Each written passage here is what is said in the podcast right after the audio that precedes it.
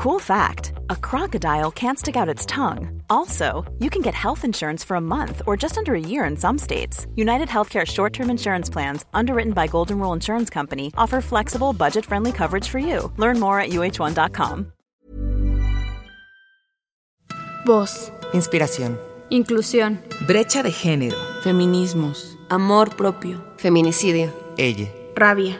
Cuidados. Las Palabras de Nosotras es un podcast para reflexionar sobre cómo las palabras nos significan. Autoras de la casa conversan sobre cuál es el léxico que más les mueve personalmente y que ha marcado su obra. Este es un viaje íntimo del por qué deciden dedicar un libro a las palabras que las cruzan, que las definen, que son de su interés. ¿Alguna vez has reflexionado sobre cuáles son las palabras que marcan tu vida? En este podcast te proponemos algunas. Hola, bienvenidos al podcast Las Palabras de Nosotras, presentado por la langosta literaria de Penguin Random House. Les voy a presentar a Norma Cerros. Ella es fundadora de Womerang, diseñadora de la equidad de género en el trabajo y mamá de cuatro. Y es autora del libro Rompe la brecha, un feminismo que nos falta, la igualdad de género en el trabajo. Querida y admirada Norma, ¿cómo estás? Bienvenida. Mi reina, ¿cómo estás, Elena? Pues bien contenta yo de estar aquí en este espacio y que me invitas a conversar contigo. Me siento muy honrada. Gracias. No, un placer tenerte. Además, a quien nos escucha y no conoce el chisme, les quiero decir que Norma y yo estábamos destinadas a encontrarnos en esta vida. En cuando empezamos a hablar hicimos clic y muchas cosas de la vida nos unen y una de ellas es el tema al que le vamos a dedicar este episodio. Y para que ustedes conozcan un poquito de Norma y por qué soy tan fan, les voy a leer la frase con la que inicia este libro. Y dice, las mujeres tardamos tanto en creer que tenemos una historia digna de contar que para cuando nos sentimos seguras ya no tenemos tiempo para contarla. Así inicia Norma Cerros este libro, Rompe la brecha, y es una de las palabras que menciona. Yo me voy a adelantar y voy a decir una de las palabras de Norma que es créetela. Ella nos habla en este libro de que nos la tenemos que creer. Sin duda, yo creo que para mí escribir este libro ha sido una catarsis en muchos sentidos, pero también me ha dado la oportunidad de recibir esa autovalidación que nos hace tanta falta a las mujeres. Yo creo que el darme la tarea de dedicar el tiempo, de investigar hasta la parte más profunda, más específica de los temas que ella abordo, para mí como que, wow, sí, pues al, al final del día era lo que yo me imaginaba desde el principio, era lo que yo pensaba pero es este ejercicio que también el sistema te hace que dudes de ti misma y que te lleva a que hagas el doble o el triple de trabajo para poder este, llegar casi que al mismo punto que los hombres, ¿no? Créetela porque nadie más va a venir a decirte esto con todas sus letras y yo creo que nadie mejor que nosotras mismas tenemos la información y la experiencia para saber de lo que somos capaces. Y si alguna de las personas que está escuchando este podcast está dudando de sí misma, de sí misma, nos pregunta y Norma y yo les decimos que se la tiene que creer.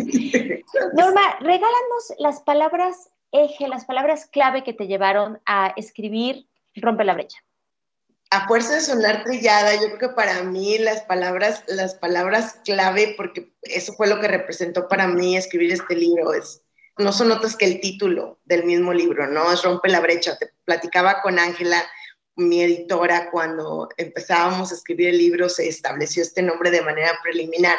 Y algo que era muy importante para mí era que el título del libro dibujara la realidad que queríamos construir, ¿no? Es decir, esto es hacia donde quiero que lleguemos con esta información, ¿no? Entonces yo creo que en el libro se plantean todos estos datos, todas estas situaciones, todos estos estereotipos y prejuicios de género que hacen que para la mujer hoy por hoy sea más difícil el entrar al mundo del trabajo pagado, el permanecer, el crecer y llegar a tener acceso a puestos que son mejores pagados, sea porque son áreas críticamente importantes como aquellas en las que debes tener conocimientos en ciencia y tecnología, o bien porque son eh, importantes en términos de jerarquía, ¿no? Entonces, creo que cuando volteas a ver esta fotografía tan clara que refleja los datos duros, no queda lugar a dudas, o sea, no es casualidad que las mujeres estemos sobre representadas en la base de la pirámide y subrepresentadas en la cima de la misma, ¿no? O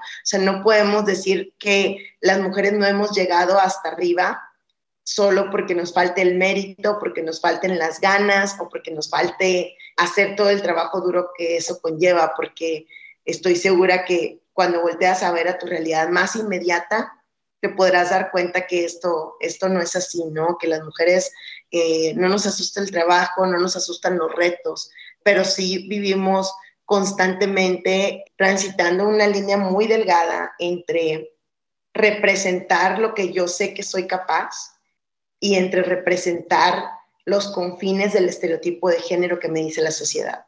De hecho, tú hablas de mitos, eh, nos rompes varios mitos en este libro y uno de ellos es el mito de que la mujer no sabe o no tiene capacidad y eso es un gran mito y es una barrera eh, de estereotipo y de prejuicio que nos limita.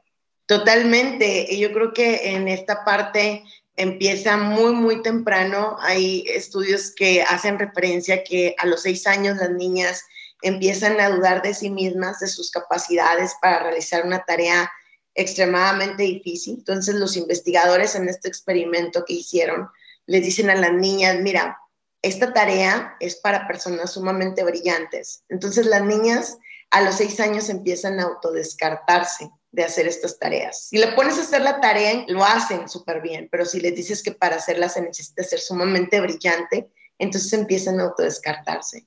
Entonces no importa lo que tú sepas que puedes hacer, pero si el sistema te dice que tú no eres eso, es, muy difícil. Por eso mismo la palabra esa que, que mencionaste al principio resuena un montón, resuena un montón porque no va a haber algo que te diga con toda la certidumbre, créetela. Yo creo que es, eso depende de ti y romper la brecha significa para mí el que puedas tomar estos datos y valorarlos en su justa dimensión y decir, ok, este es el escenario de posibilidades, esto se da así, derivado de una manera en que se organizó en el mundo en un momento en el que la voz de las mujeres no tenía la misma, el mismo peso, el mismo valor que el de los hombres, ¿no? Saber que es un piso disparejo, que es un camino, una carrera donde empezamos muchísimo más atrás las mujeres y decir, ok, ¿qué voy a hacer con esto? ¿Quiero entrarle? No quiero entrarle porque también es muy válido. Quiero romper la brecha, quiero quiero jugar el sistema, quiero jugar dentro de los confines del estereotipo, se vale totalmente, siempre y cuando lo hagamos con conocimiento de causa, con ese conocimiento que te brinda el saber cómo está el escenario de posibilidades, por qué están las cosas así, cómo nos han impactado estos mensajes que desde niñas nos dicen, imagínate este cuadrito, bueno, ser mujer está dentro de las cuatro paredes de este cuadrito, ¿no? Y cuando te sales de, de esos confines, es que empezamos a recibir distintos juicios de valor, distintas críticas, distintas penalizaciones, ¿no? Entonces, es saber que aunque el escenario esté difícil y complejo, existen alternativas y que definitivamente el primer paso para romper la brecha es informarte. Claro, de hecho, a mí cuando me dicen, pero esto ya es como una persona, una mujer adulta, o sea, que me dicen, no, no puedes o no deberías, ¿sabes que me gusta que me lo digan? Porque lo primero que digo es, ¿cómo de que no? Y demuestro que sí. Entonces, ahora lo tomo como un reto personal, pero claro, romper esa caja, esa brecha de tú no deberías estar aquí, yo no puedes decirlo, o mejor que lo diga él en vez, no, se la van a creer más. Ahora presto mucha atención, yo no estoy esperando a que alguien me lo diga para decir cómo de que no y demostrarlo. Eh, querida Norma, dime otra palabra del libro. Yo creo que la manera para mí, o, el, como el acto de rebeldía más grande que podemos hacer las mujeres, una vez que conoces qué tan difícil está el camino, cómo tal vez te va a requerir esforzarte muchísimo más. Creo que el acto de rebeldía más trascendental es el ser asertiva, el voltear hacia el interior y el descubrir quién eres y qué es lo que quieres más allá de lo que espera la gente, lo que espera el sistema o la sociedad o tu pareja, tu mamá, tu familia. ¿Quién eres tú de verdad? ¿Qué es realmente eso que quieres hacer? No digo que sea un camino fácil, al contrario, creo que es un camino solitario porque estás yendo por el camino menos transitado, pero al final del día creo que es lo que nos puede dar esa satisfacción individual de hacer aquello con lo que tú conectas y creo que eso es, es inigualable. Y ahora nos puedes explicar, Norma, un término que podría parecer muy lógico por su enunciación, pero del que no reflexionamos en lo más mínimo y ahí hay una brecha inmensa, que es trabajo no remunerado. Para mí, el trabajo no remunerado fue mi despertar a la desigualdad, ¿no? Yo hablo en el libro y digo que el despertar a la desigualdad de género ocurre en momentos muy diferentes para todas las mujeres y para muchas tal vez nunca llega, Elena, porque está demasiado normalizada la desigualdad que no alcanzan a percibirlo, ¿no? Entonces, para mí, el convertirme en mamá y el despertar a toda esta realidad que ocurría o que ocurre también hoy en día tras bambalinas, ¿no? De la cantidad enorme del trabajo no remunerado, el conocer la cantidad de horas que las mujeres en el mundo dedicamos a este trabajo, el conocer el valor que tiene para la economía de México, que en datos de 2021 fue superior a la cuarta parte del Producto Interno Bruto, dices, pues las mujeres venimos aportando una gran cantidad de trabajo muy valioso para que se lleve a cabo la economía del país. Si nosotros no habría fuerza de trabajo, ¿no? Si nosotros que, tenemos a los hijos, que los cuidamos, que los atendemos, creo que eso es lo que me gustaría que como sociedad pudiéramos entender lo valioso que es este trabajo para hacer posible la vida y el que todos podemos participar en la esfera de lo público. De hecho, sacar el trabajo de los cuidados que históricamente recae en las mujeres, yo no sé quién lo inventó, bueno, puedo imaginar, no sé exactamente, pero eh, que ahora resulta que los cuidados son de las mujeres porque somos más sensibles, más cercanas, más detallistas, más pacientes. Entonces, se nos impone socialmente una carga que es la de cuidar y que además no está visibilizado, no solo la remuneración, que ojo, es justicia pura esa remuneración, sino, ¿sabes qué? Visibilizar el esfuerzo, o sea, decir gracias porque me estás cuidando y darnos cuenta de que los cuidados son lo que nos tienen aquí a todas las personas respirando y siendo socialmente compatibles y produciendo y compartiendo y siendo comunidad. Claro, claro, sin duda yo suelo decir que la razón por la que encontramos gente chida en la vida es porque alguien cuidó de ella, ¿no? Y alguien cuidó bien, ¿no? Entonces, sin lugar a dudas que debemos muchísimo a todas esas mujeres que han hecho a un lado el priorizar sus propios intereses para ver por los de los demás, por los de los hijos, por los de la familia, por los de todas las personas que forman parte del núcleo familiar.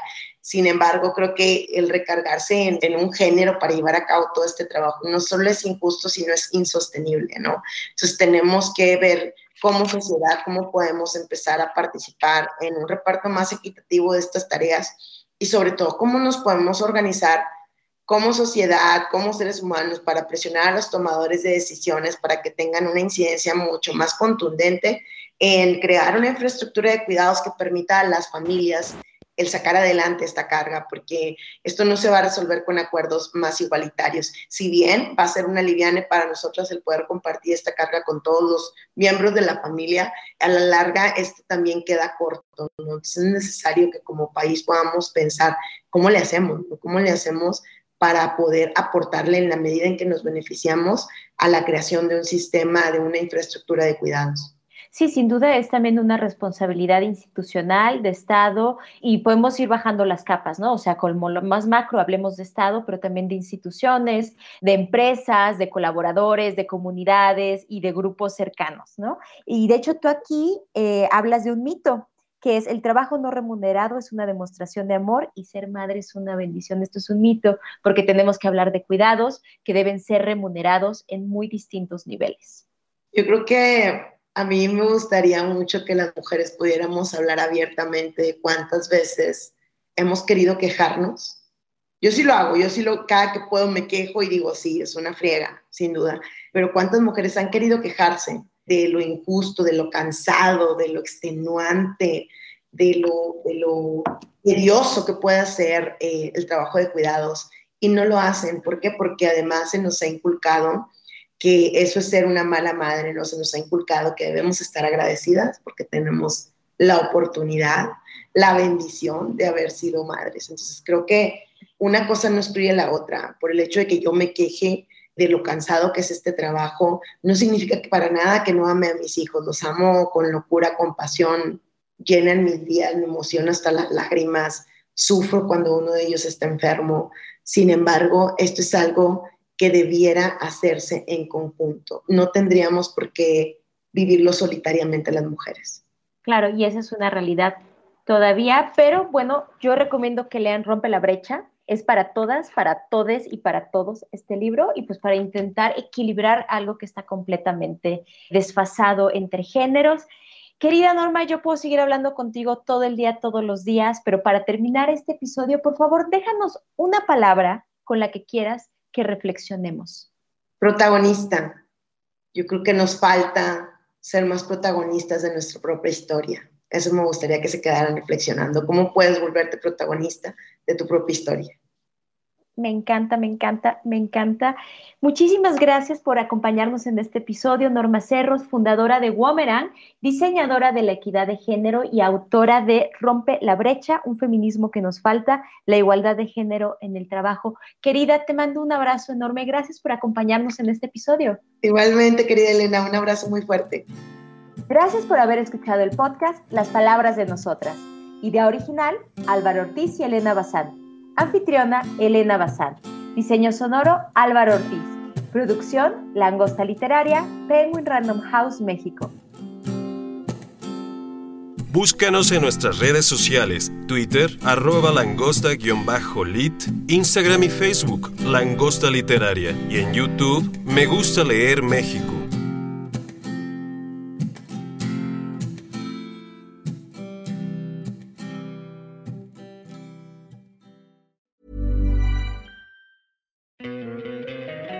Encantaría tener 100 dólares extra en tu bolsillo?